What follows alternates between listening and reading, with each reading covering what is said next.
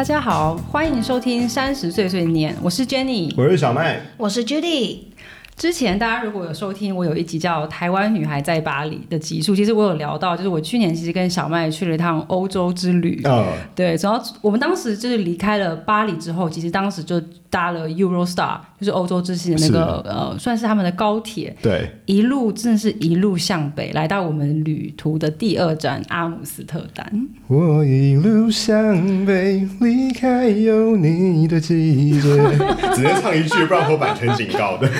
对，不过确实就是如歌词所写的，我们抵达阿姆斯特丹之后，就真的是一下火车，我就马上感觉到这里的空气跟巴黎好像不大一样，应该说是不一样的季节。对，但是我离开巴黎，感觉就是应该还有个两三度，差不多。但是我们到就是荷兰之后，基本上是气温直接到零下。就感觉你可能从了冰箱的冷藏到了冷冻库这样的感觉。对，我们这礼拜跟 Judy 录制这一集的时候，刚好台北也是超级寒流、超级低温。为什么我每次跟 Judy 见面的时候，都是在这么寒冷的情况之下发生？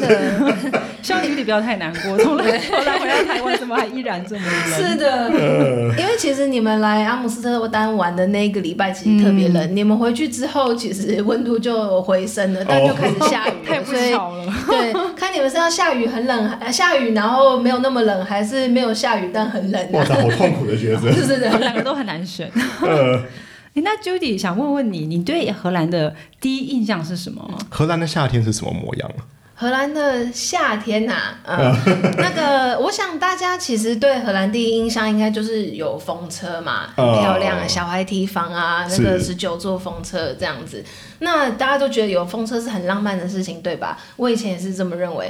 我到了之后才发现，有风车的理由其实一点都不浪漫。是因为有风车的地方表示它是风很大的地方。为什么会有风车？就是因为风很大呀。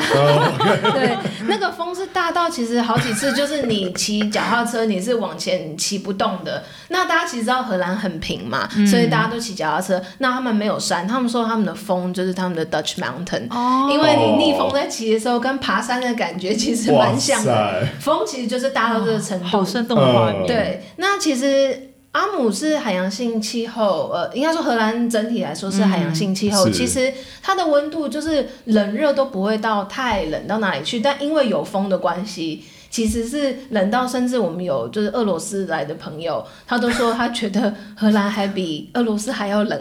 身为一个俄罗斯人。是的，阳光比较冷。是的，对对对。那呃，就像我交换的时候，我是我第一次去荷兰。那那个时候我刚好是上学期，也就是九月到二月这个 semester 去。那其实刚好就是荷兰的秋冬季，其实就是荷兰天气最最最最最差的时候去的。那那个时候日照又短。其实像如果是冬至那一阵子的话，就是十二月二十几号那个时候，下午三点的太阳其实已经像是夕阳，就真的已经是。是在就是地平线这样子，那对我就是来讲，毕竟我们是在那个 台北纬那个北纬这个 北回归线。北回归线这边的，其实我很不能适应这样子的气候，是很难适应。那呃，我刚刚讲了嘛，荷兰是海洋性气候，非常多雨，然后风又大。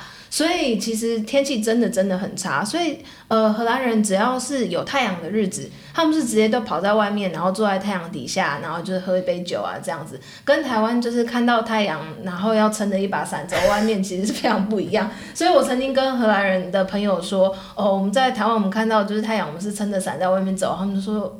为什么你们要这样子？太阳不是很珍贵吗？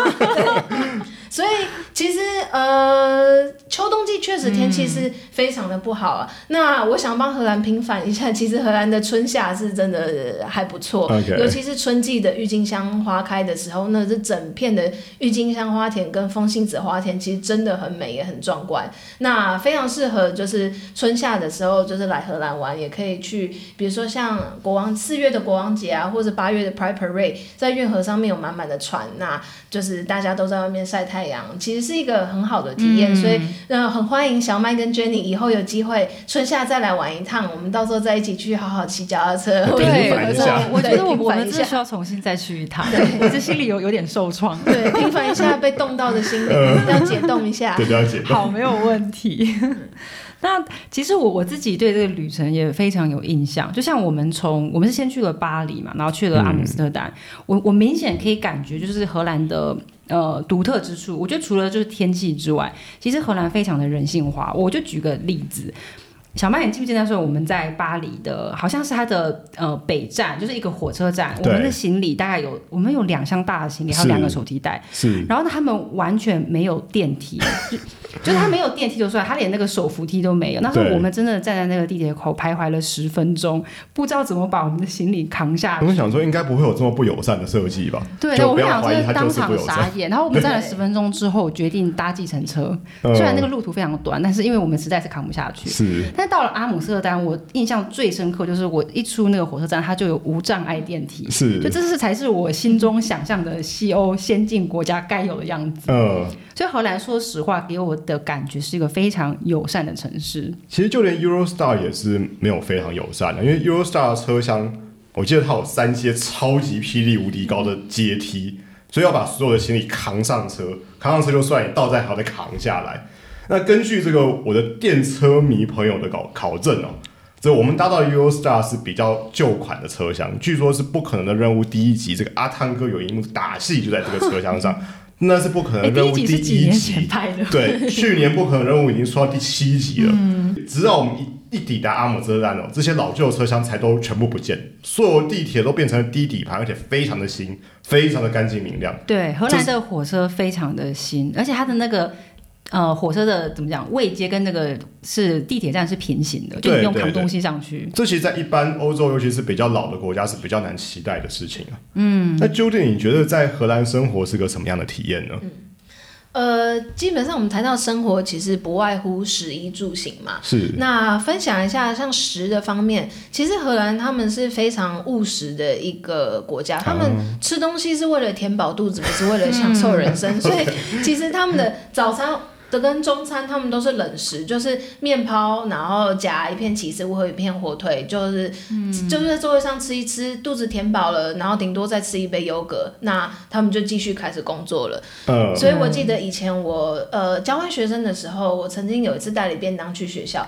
同学问我，你有怎么中午就在吃晚餐了？你晚上，那你晚上呢？OK，对对对对。我我这次去欧洲，其实最不适应的是它的食物都是冷的，就是水也是冷的，而且冬天他们真的照吃这些冷冷食。嗯嗯，是的，这个我看我同事现在每天在吃那个面包夹起司火腿的时候，其实我也还是没有办法，所以我是 我还是都自己带了便当，我还是每天中午就开始吃晚餐。是 OK，对对对对对。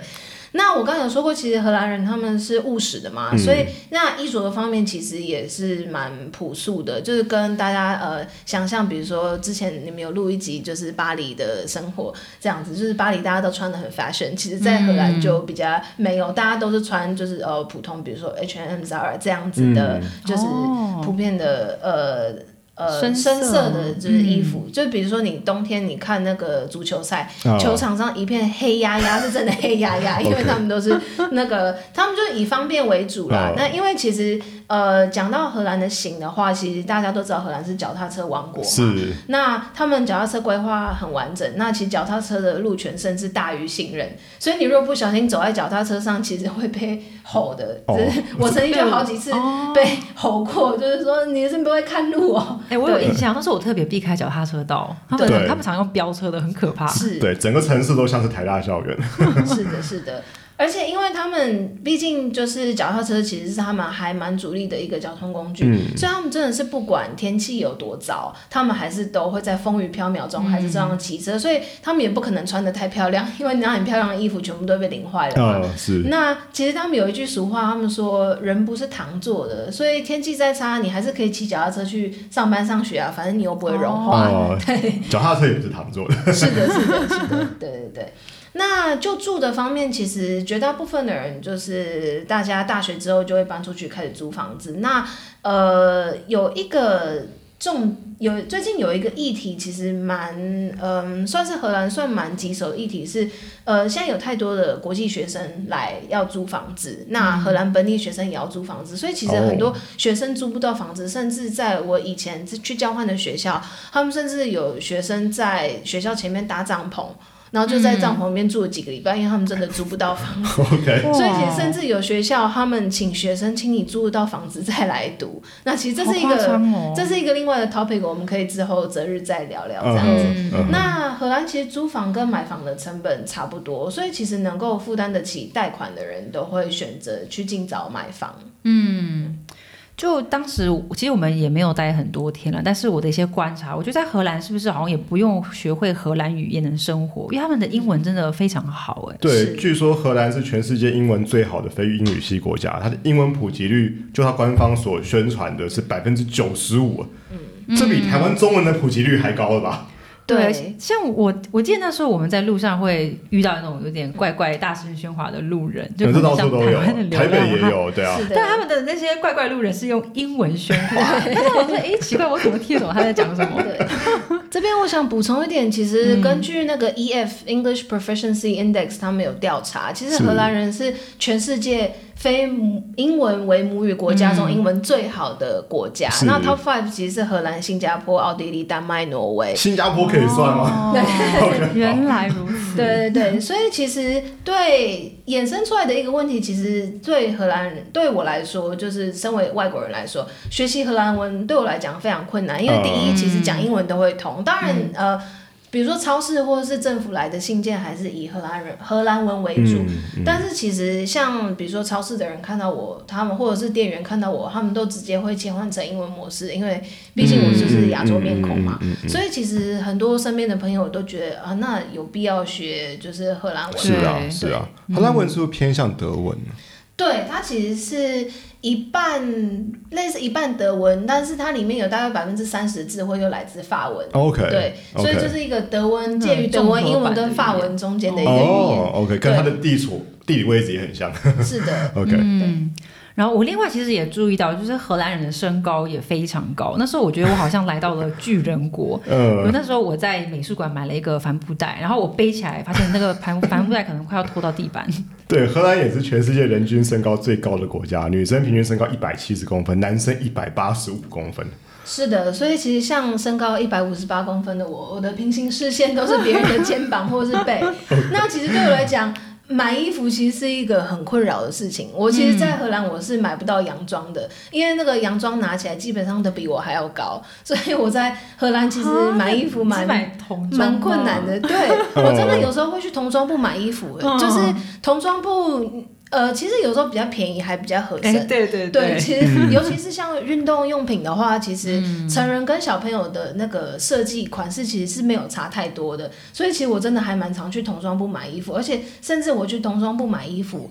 我不用买到最大号，我甚至买到倒数第二大就好了。因为甚至我在排队试衣服的时候，站在我身后面就是目测大概十三、十四岁的少女吧，都比我还高呢。嗯，所以其实 对那个身高对我来讲，有时候甚至是一个困扰，因为像我去超市，我会常常拿不到货架上的东西。那比如说他们所有的东西，比如说厨房的 counter 啊，或者是比如说厕所的马桶啊，都是以荷兰的身高去设计的。是所以其实像我就是平常已经习惯就是在荷兰生活，我每次回台湾上厕所，我一定要在马桶上摔一跤，因为那个高度真的有，很明显的一个落差，这样子。那我有听过，我有呃台湾的朋友，男性朋友到荷兰玩，遇到他们够不到的小便哦，斗，这好好惨。哦他总是上旁旁边的那我个一七三，我我我我是还好没遇到这个问题。不过你知道小便斗这个东西哦，太高太低的问题，所以它是依照荷兰人的身高来设计。是的，是的，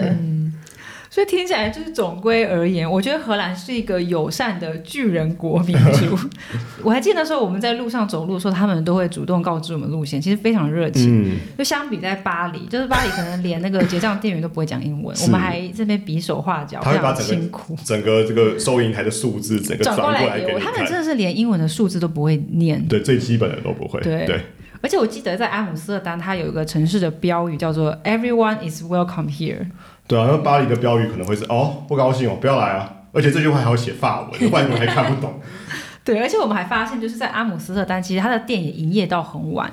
其实这个蛮特别，一般欧洲国家其实可能我不知道六六七点应该就打烊了吧。嗯但我觉得荷兰跟台湾比较像，我们是一个就从古至今是一个重视贸易跟商业的国家。对，因为确实荷兰跟台湾其实有很多的这个相似点啦。对，因为我们都是人口相对少，然后天然环境其实也不太优的地方。那荷兰有这个低帝国的称号嘛，因为它靠海，然后又地势低洼，所以其实荷兰大家其实努呃非常努力在发展贸易，非常努力在学英文，鼓励国民出国工作。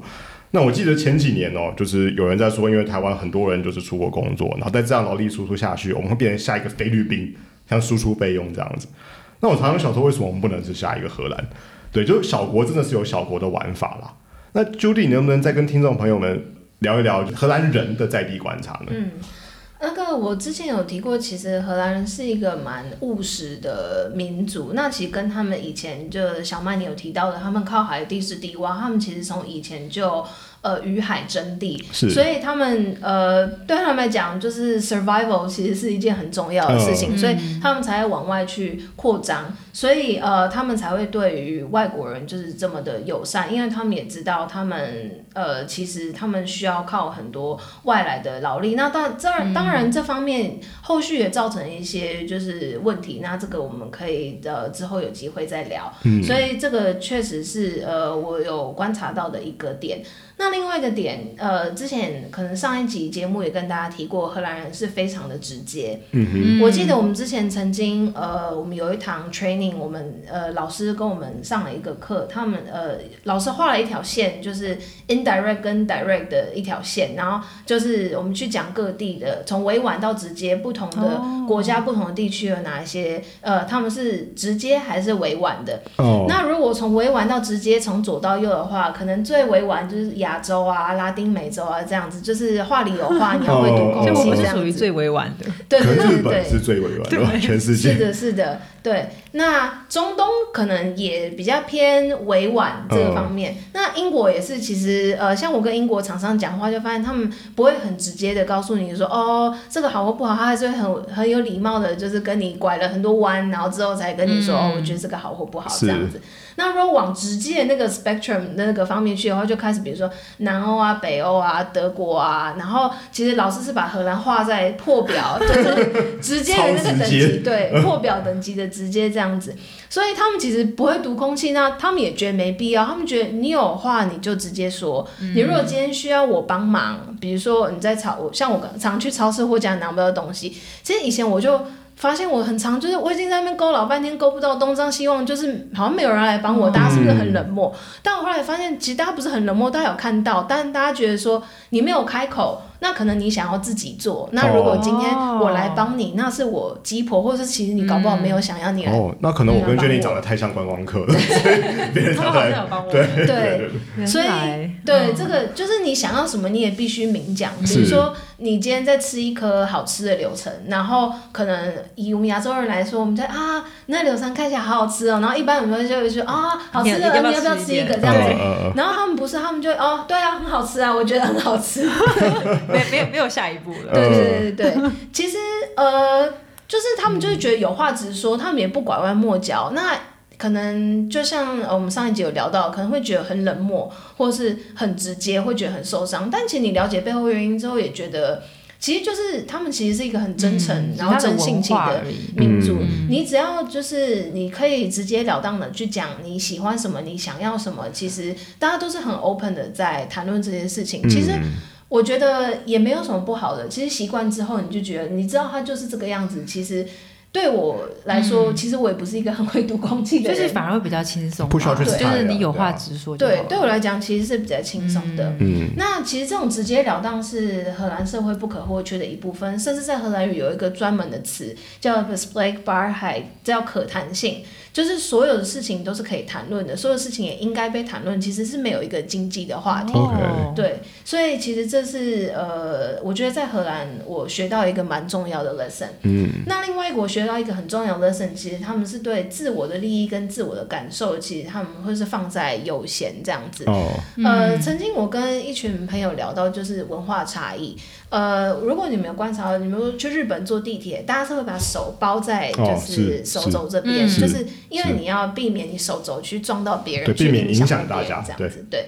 那但是其实呃，亚洲这种包容式的文化，呃，我们是很习惯，但对欧洲来讲，我自己要先舒服了，我才有办法去 tender 到别人的需求，所以他们是会非常据理力争去追求就是自己的利益。比如说，嗯，讲一下之前疫情期间啊，我们呃大家就是有要求要戴口罩对亚洲来说，呃这是一个很简单的事情，政府叫我们戴口罩，我们就戴口罩。是，对，对荷你不会兰来说多想，当时嗯就是一堆人还在抗议，为什么你要就是为什么我要戴口罩？戴口罩你有什么就是实际的证据？那我戴口罩我不舒服啊，那不是应该就是有怕感染？你们在戴口罩，为什么全民都要戴口罩？嗯就是这样子的文化，其实嗯，以前我也很难理解啦。但是你如果换个方面来讲，比如说今天在工作上，我嗯，如果一一味的去包容别人的话，其实那一味是我在牺牲奉献。那等到我真的受不了的时候，其实也就来不及了。对，所以我们自己也很辛苦，我觉得嗯，身为亚洲人，嗯，嗯，是的，所以其实这是一个新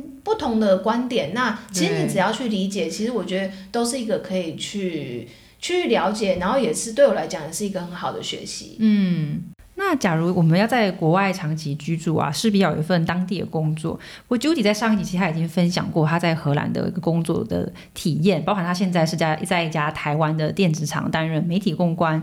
那 Judy，你可不可以跟我们的听众朋友分享一下，就是对于外国人来讲，荷兰的就业环境如何？你觉得呃容易找工作吗？我觉得其实就荷兰来讲，因为它其实跟台湾一样是小国嘛，嗯那它从以前就很重视贸易。那对现在来讲，他们呃当然还是很重视贸易，但是他们其实还蛮积极的，就是在揽才，就是不管是针对他们当地的留学生，或甚至国外的人才，他们其实都蛮积极的。那以留学生来讲，其实呃，在荷兰的留学生，他们都可以申请一个叫 Orientation Year，就是 Zuki R 的 visa。那这个签证会让可以让你在毕业之后，你可以在荷兰居留一年，哦就是找工作。哦对这跟美国也蛮像的。是，嗯，是的，所以其实呃，可以申请的对象就是除了在荷兰毕业，呃，在荷兰完成高等学位的学生。那呃，其实荷兰他们的高等教育，他们有发布一个研究，其实他们的留学生毕业之后有百分之四十六的选择会留下来，那毕业五年之后有百分之二十四的学生还会、嗯比例很高，还是会留在荷兰，嗯所以其实荷兰慢慢变成一个还蛮 popular 的一个嗯留学的据点，嗯。因为可能就费用来讲也没有英美那么高。那这个呃 orientation year visa 其实也是一个蛮也优惠政策蛮优嘛，惠的政策。对外国人来说，嗯。是的。那其实这个 orientation year 的 visa 除了针对荷兰的留学生来呃之外，他们其实你如果是近三年在全球 top 两百的大学完成硕士或博士，他们有一个清单。其实你如果是在那个清单上面的学校的话，你也可以去申请这个 orientation year 的 visa。那其实它就可以吸引很多，他并没有在荷兰就读，但其实他也是一个很优秀的人才，他们也可以吸引这样的人才来找工作。那我身边其实也有几个朋友，也是透过这样子的 orientation year 的 visa，那后来就顺利的在荷兰只找到了工作。嗯嗯，那除了这个以就是留学或者是就是念完硕士或博士之后找到 orientation year 的 visa 之外，荷兰的官方移民机构 IND 它其实也开放企业、大型企业、跨国企业去申请成为就是担保人，就是所谓的哦。sponsor。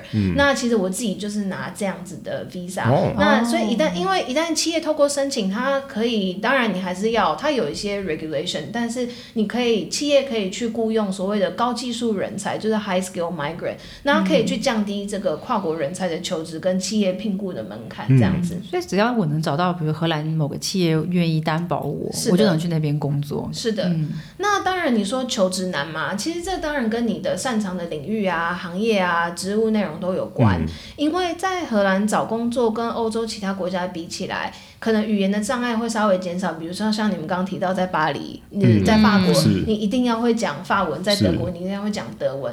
在荷兰，当然还是有一些工作，尤其比如说像医护这样的工作，你还是需要会荷兰文。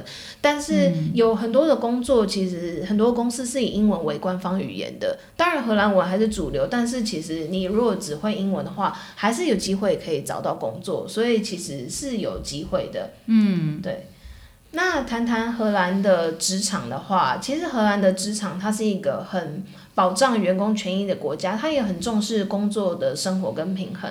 比如说休假的话，一年的休假大概都有二十天左右，哇，好多、哦。甚至有些公司是 unlimited 的。是你说你一入职可能就从二十天开始算？是的，哦是的，对。那呃，荷兰其实他们呃也是一个公司很分明的国的国家，至少职场上绝大部分都蛮公私分明，就是大部分公司都会给你一个公司用的手机，等于说他们是不会跟你要你私人的号码，所以他们就是只会在上班上班时间，他们就是如果需要跟你联络，他就是用公司手机跟你联络。嗯，所以其实也很多很多人就是休假期间，他们的公司手机就是关机的。周末老板也不会打电话给是的，是的，他有休假。是的，就是就算你打给他，他也不接。那他不接也确实也是他的权益，我觉得这个是蛮重要的一个点。那另外还有弹性工时的部分，也是一个蛮有蛮大的特色。比如说很多人可能有了家庭之后，他因为家庭的关系，他可能没有办法。呃，full time 去工作四十个小时，所以其实荷兰还蛮多人他会选择弹性工时，比如说二十个小时的 contract，或者是三十二个小时的 contract，让他可以真的去兼顾家庭以及工作。嗯，对，嗯。我觉得听下来就是这个荷兰或是任何欧国外的地方，真的是要当地去居住或是工作过之后，你才能够真的去体会。嗯，然后这个也让我想到，就是那时候我呃，我们是去年十一月去欧洲玩嘛，然后其实出发前我有先跟 Judy 联络，呃，关于就是询问他旅游的一些小建议，然后在地人观点，对我印象非常深刻，他当时给我三个忠告，哦然后三个忠告是我我我没有听进去的，哦我跟大家分享。第一个就是。他跟我聊天，大概里面有十句，然后有八句会跟我讲说荷兰非常冷，风很大。哦他是那种就是下划线出题惊叹号的那种，就是 荷兰真的很冷，很冷，不断的劝退我。然后说我就不相信，因为到台北很热，今年其实台湾是暖冬，那是时候我们大概二三十度吧，还在那边穿短袖。呃，对，我心里想说，怎么可能能冷到什么程度？后来没想到，我到阿姆斯特丹一下车之后，心想：天哪，真的非常冷。我不好意思在上面讲脏话，但我心里其实是 OS，就大概很像台湾这礼拜的寒流，只在第一个十度。嗯嗯，对，然后第二个呃，Judy 给我的建议是，因为那时候我请他帮我推荐一些当地的西餐，就我真的是一心很期待要吃那种 local food。嗯，但是 Judy 当时就跟我说，哦，其实呃，他觉得欧洲的西餐蛮蛮贵的，而且也不是非常好吃。是，嗯，反正他当然也非常好心，或是怎么讲，推荐了我大概十几家餐厅。他可能想说，他这个从亚洲来的人，可能一心很期待，但其实我可以读懂他默默背后觉得说，嗯，不一定值得吃西餐。然后那时候我还记得，我我们去荷兰的时候，已经是大概第十第第十天了对，嘛，差不多，我已经就是开始非常严重的 homesick。嗯，然后我就在跟他见面的前一天晚上就说，Judy，我们可不可以改吃亚洲菜？后来这个我完全可以理解。嗯，所以我们后来当天就找了一个韩国菜，还有部队锅，嗯吃的非常嗯嗯，非常亚洲的亚洲菜，没错。然后第三个点呢，就是 Judy 又跟我说，就是其实阿姆斯特丹蛮小的，因为我们我们当时我我跟小麦就想说，呃，一个城市应该要花很多天逛啊，才能深入当嗯，地。就是以巴黎的逻辑来看对，话，我我们就安排了四天在阿姆斯特丹，然后没有想到真的就是如就 Judy 跟我讲，一下就逛完了。是，而且阿姆斯特丹其实是个很神奇的城市，它的那个规划很整齐，如果去过的人就会知道，它其实每个街角。长得都很像，它的建筑物的颜色也是可能咖啡色跟白色，就是还有红色。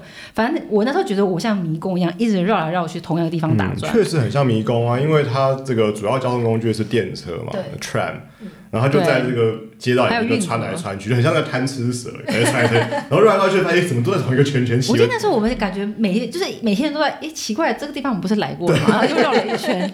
对所以后来我们呃决定去了海牙。对，我们还在海牙的美术馆看到这个世界名画《戴珍珠耳环的少女》，这个之后 Jenny 异想世界会带大家详细解析这幅画。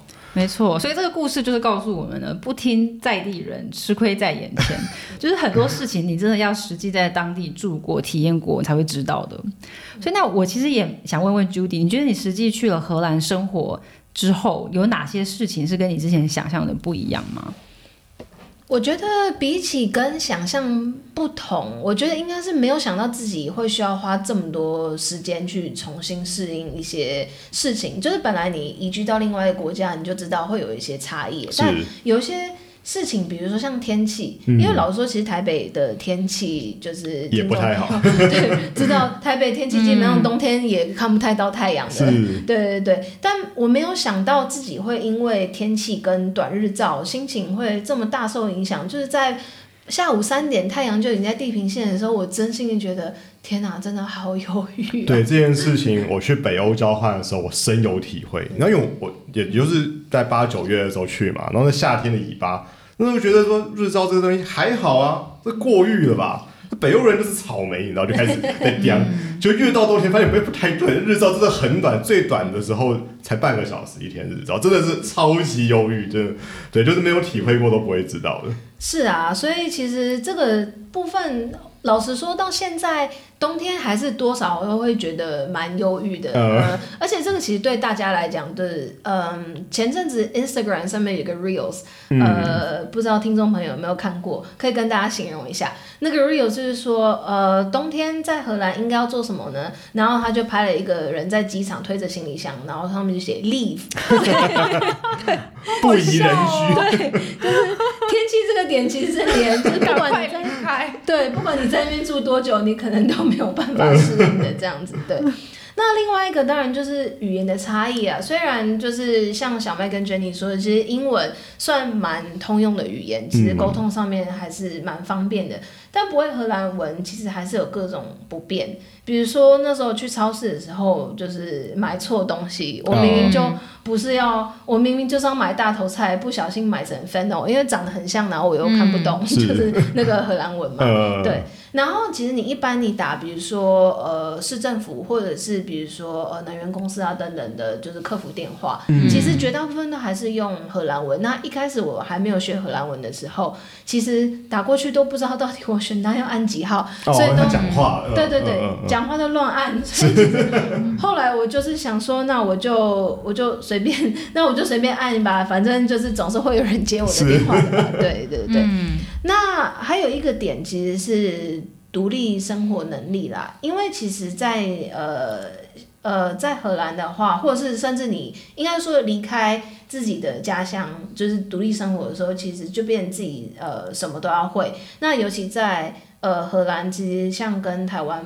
比较差异比较大的点是，他们很多事情其实都要靠自己 DIY，因为呃人工是很贵的，嗯嗯嗯所以比如说像呃修东西啊、组装家具啊这些的，就是都要靠自己来。你如果什么都要请外面人，第一你也很难请人，请来的人可能语言沟通也有 哦问题，有因为他们其实可能很多都只会讲荷兰文，所以你光比手画脚，那不如就是看 YouTube 学一下这些东西到底应该要怎么煮，其实就是要自己想办法。是那荷兰的外食其实也相当贵，所以其实大部分的时候你就是要学会自己煮饭是一个重要的技能，这样子。嗯，这个我还蛮感同身受，因为那时候我在上海生活了大概七八年，什么事情都要靠我自己，对。所以我东西坏了，我没办法打电话给我妈，因为她也救不了我。所以我记得那时候，因为嗯、可能大陆跟欧洲最不一样是它的人力很便宜，所以我家东西常常坏掉，我就会打电话给小区的物业，然后这个物业已经成为我通讯录的常用名单。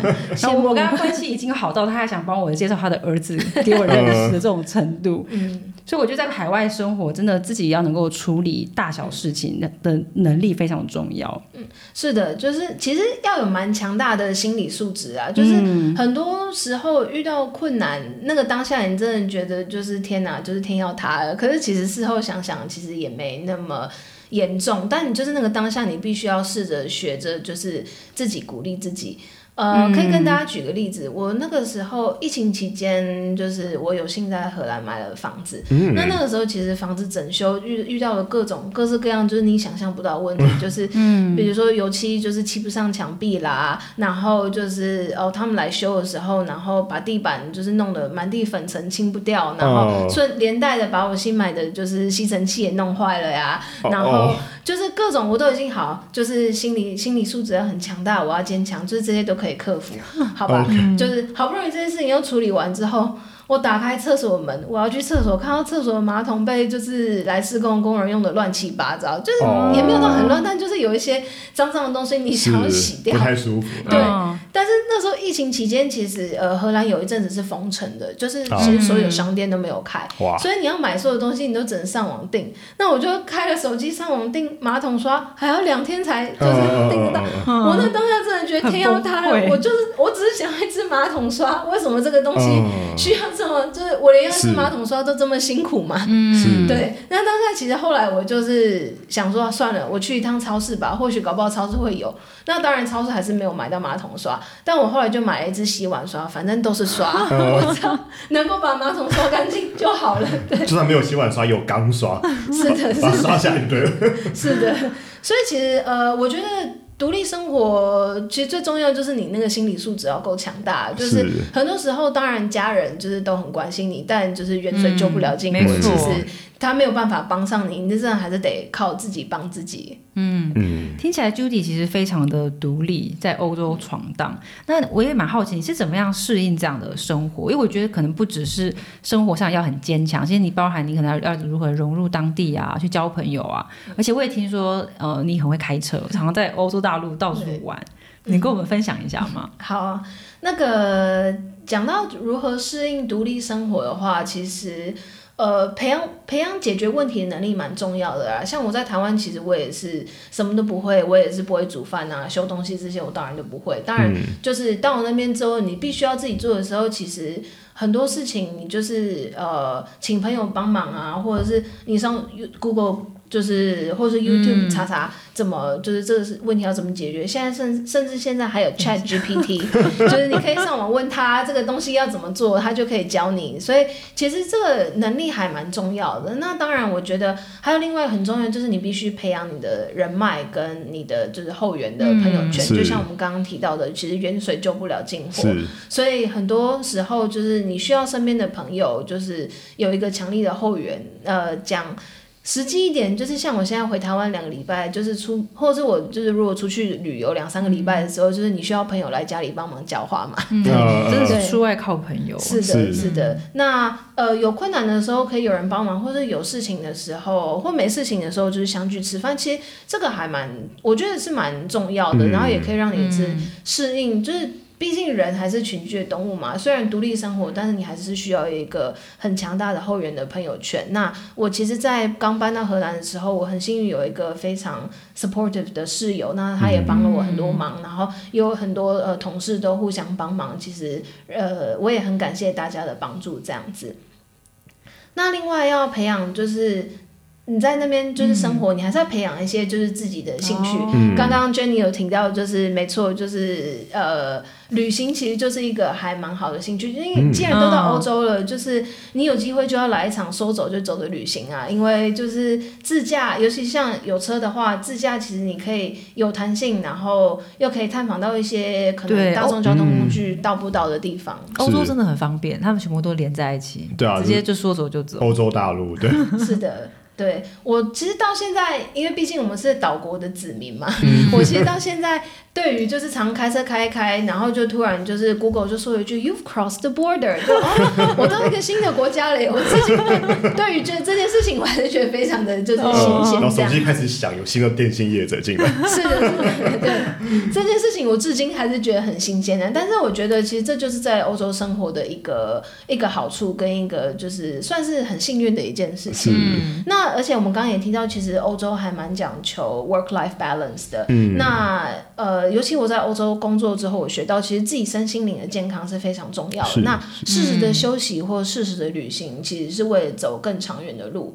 那毕竟旅外生活其实都有辛苦的地方，但我觉得对我来说是成长加速器。就是至少现在我还蛮会用电动起子的。对，就是。呃，不止这这当然是开玩笑了，但是对于我来说，就是不管是生活的技能，或者是更加的认识自己，然后我自己到底喜欢什么样子的生活，然后我想要什么样子的呃生活，我觉得呃经过这个旅外的生活的经验，我觉得确实让我成为一个真正独立自主的大人。那我觉得我也很珍惜有这样子的一个经验跟体验。哇，Judy，你是用电动起子装什么？这个好像是高级设备。电没有电动螺丝起子装 IKEA 的家具很好用啊，因为你用那个手动螺丝起子要转很久，就用电动螺丝起子，你就一下就钻进去啦。我想电动起子不是拿来拆房子的工具吗？没有装家具非常好用，就是诚心高度推荐，Costco 有在卖，我昨天看到。OK OK OK。然后今天真的非常谢谢 Judy 为我们带来两集非常精彩的节目。然后这两集就是我们也聊到从荷兰工作也好，到食衣住行娱乐，以及如何在海外生活。我相信听众朋友应该对于呃西欧应该有更多了解。而且如果大家未未来对于去荷兰工作有兴趣，也可以私信我们，我们再呃再问问 Judy，请他来回答。那我我觉得正所谓就是此心安处是吾乡，我也相信 Judy 回到荷兰之后一定会在。持续开展出更多精彩的故事，所以我们也非常期待之后，具体如果回台湾，也可以再欢迎再来到我们的节目来玩。那可能通告费要涨了，这两 先签约，先签约，真的常驻嘉宾。那我们今天的节目呢，就先到这边，很感谢大家收听，我是 Jenny，我是小麦，我是 Judy，那我们下期再见喽，拜拜，谢谢，拜拜。